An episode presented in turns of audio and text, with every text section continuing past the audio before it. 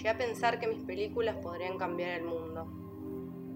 Ahora me conformo con que cambien a tres o cuatro personas. Quiero creer que la humanidad puede enderezar su rumbo, a pesar de que hasta los perros tienen más bondad que nosotros. ¿El cine es ficción o el cine es mundo? Caravana cinéfila. Un poco de cine para cambiar el rumbo.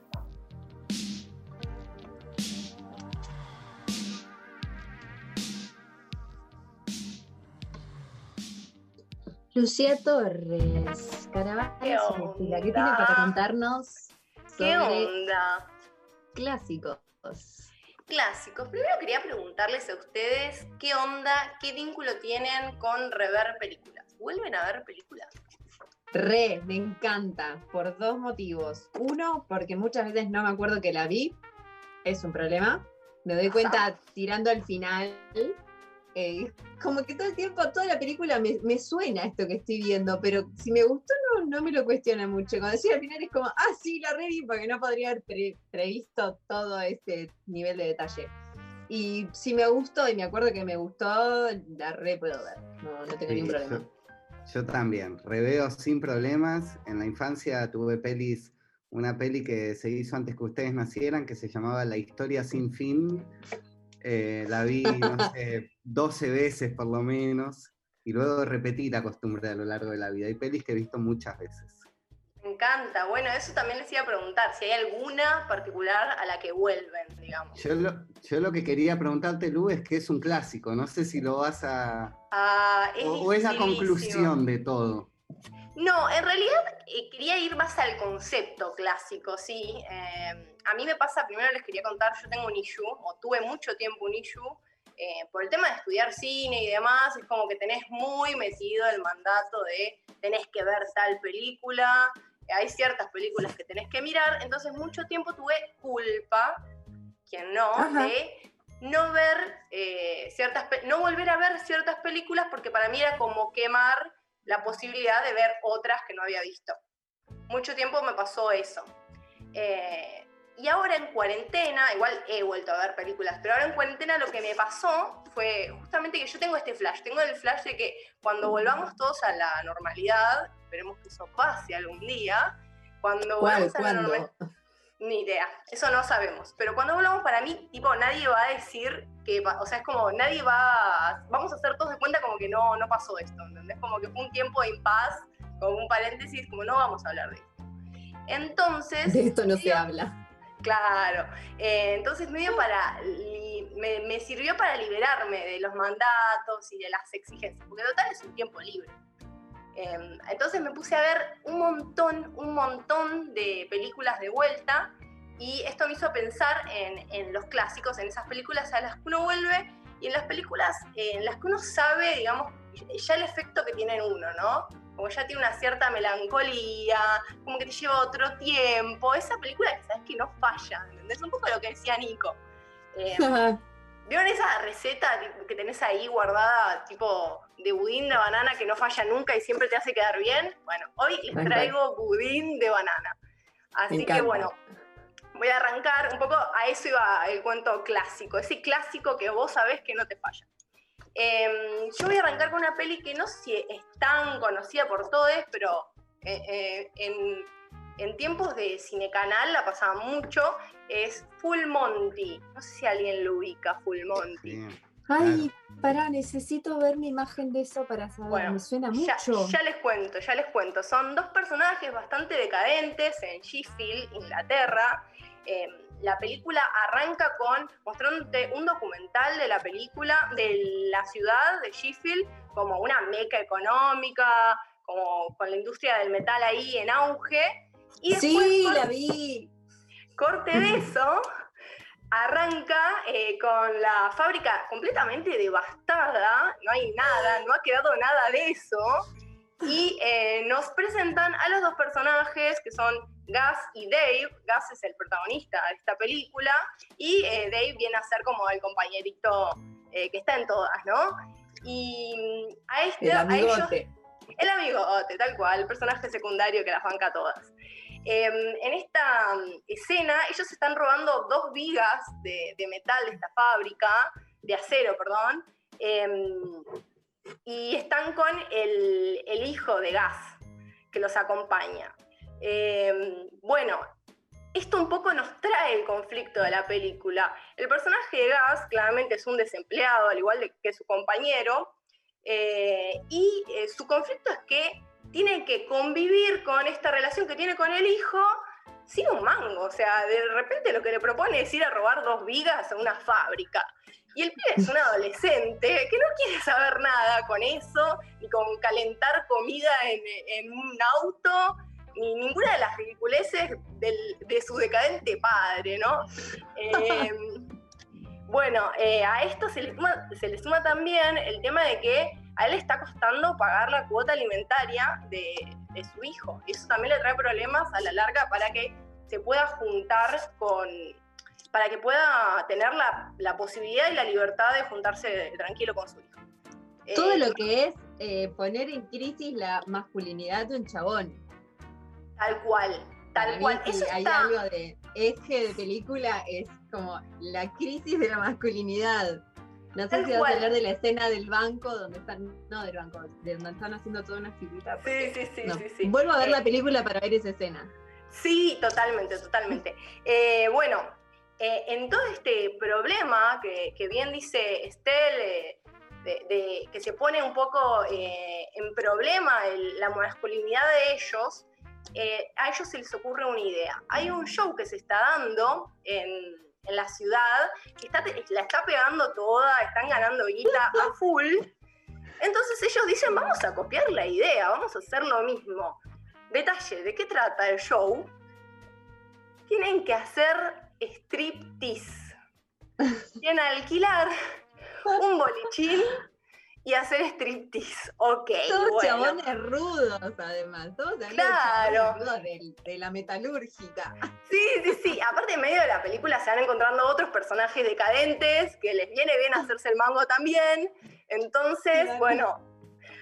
arrancamos y arrancamos, eh, se preparan y demás, esto es fabuloso en el mientras tanto, y pues bueno, se encuentran con tener que promocionar eh, este evento que van a hacer y se encuentran también con posible público.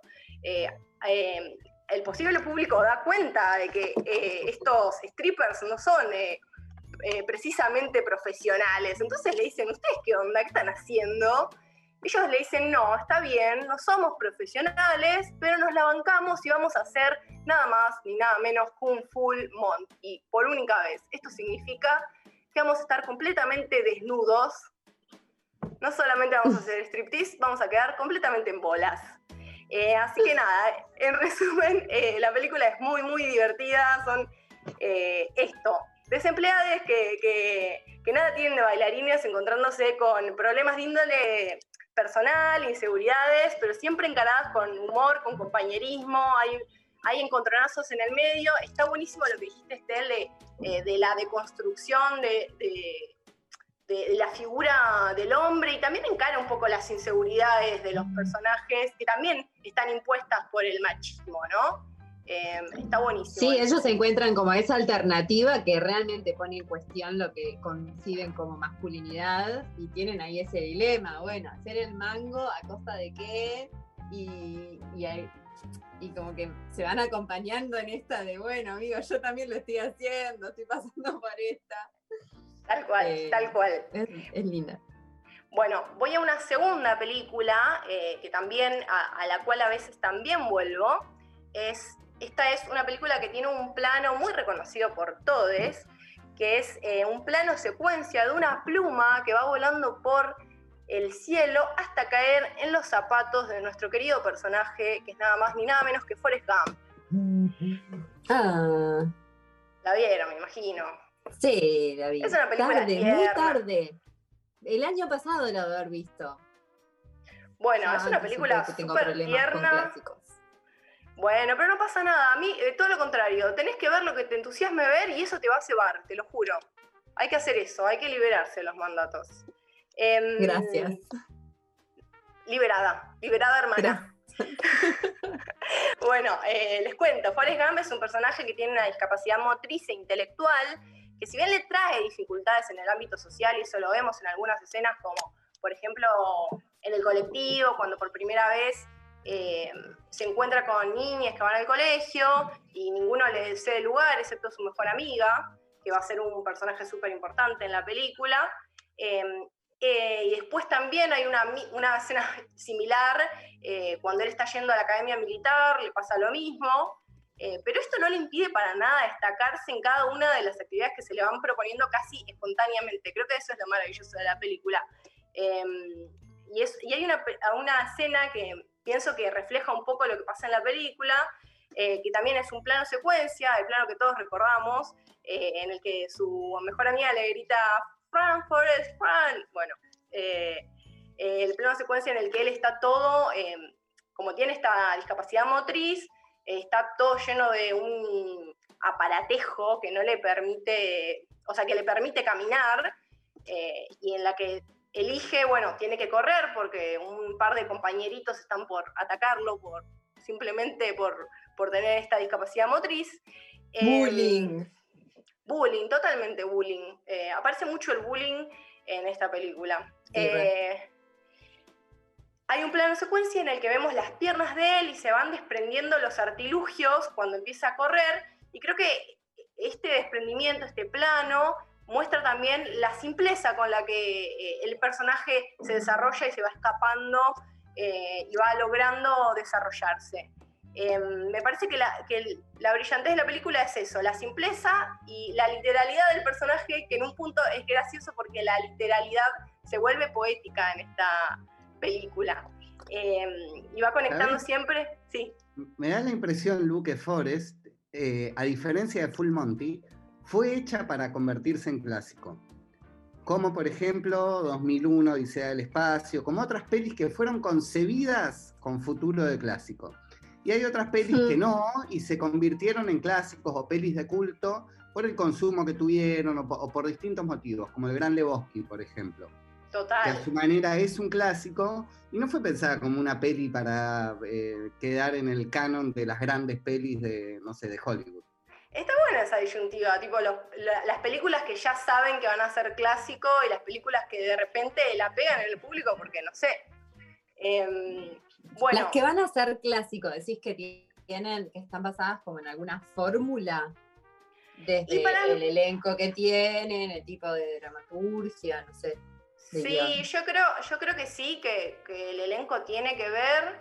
Em, en esta peli, Tom Hanks, la verdad, yo cuando la volví a ver, eh, lo respeté más a Tom Hanks. Eh, la verdad es que hizo un buen laburo. Y tiene una cuestión como de ir a temas nucleares, como la vida, las relaciones, mm. los vínculos. El tema del destino está presente, pero me, gusta cómo está presente por el hecho de que está todo el tiempo entre el destino lo hacemos, el destino viene a nosotros, pero al final hay como una, un, lugar abierto. Y en ese sentido me parece que hablar con, de esos tópicos eh, hace que, lo hagan un clásico un poco. Y también que recorre los grandes hechos de la historia de Estados Unidos, que en algún punto es la historia de Occidente, el hipismo, los panteras negras, la guerra de Vietnam, están todas.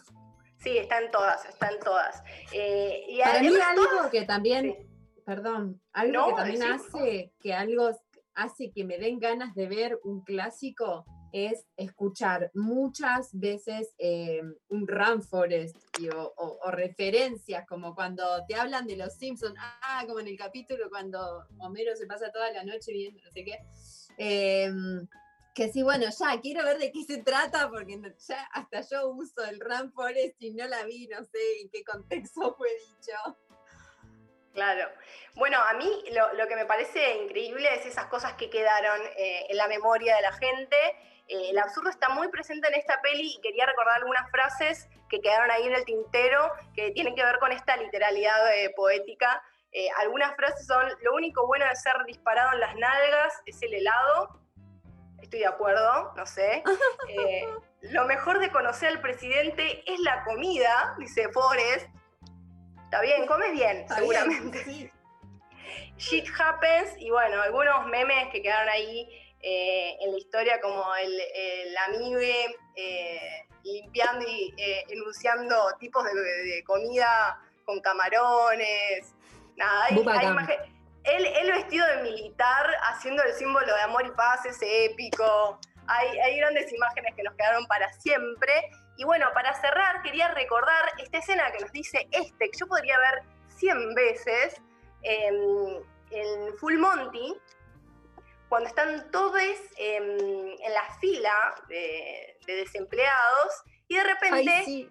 empieza a sonar un temón de Donna Summer. Este tema se llama Hot Stuff. Bailemos, por favor. Y empiezan a mover las caderitas.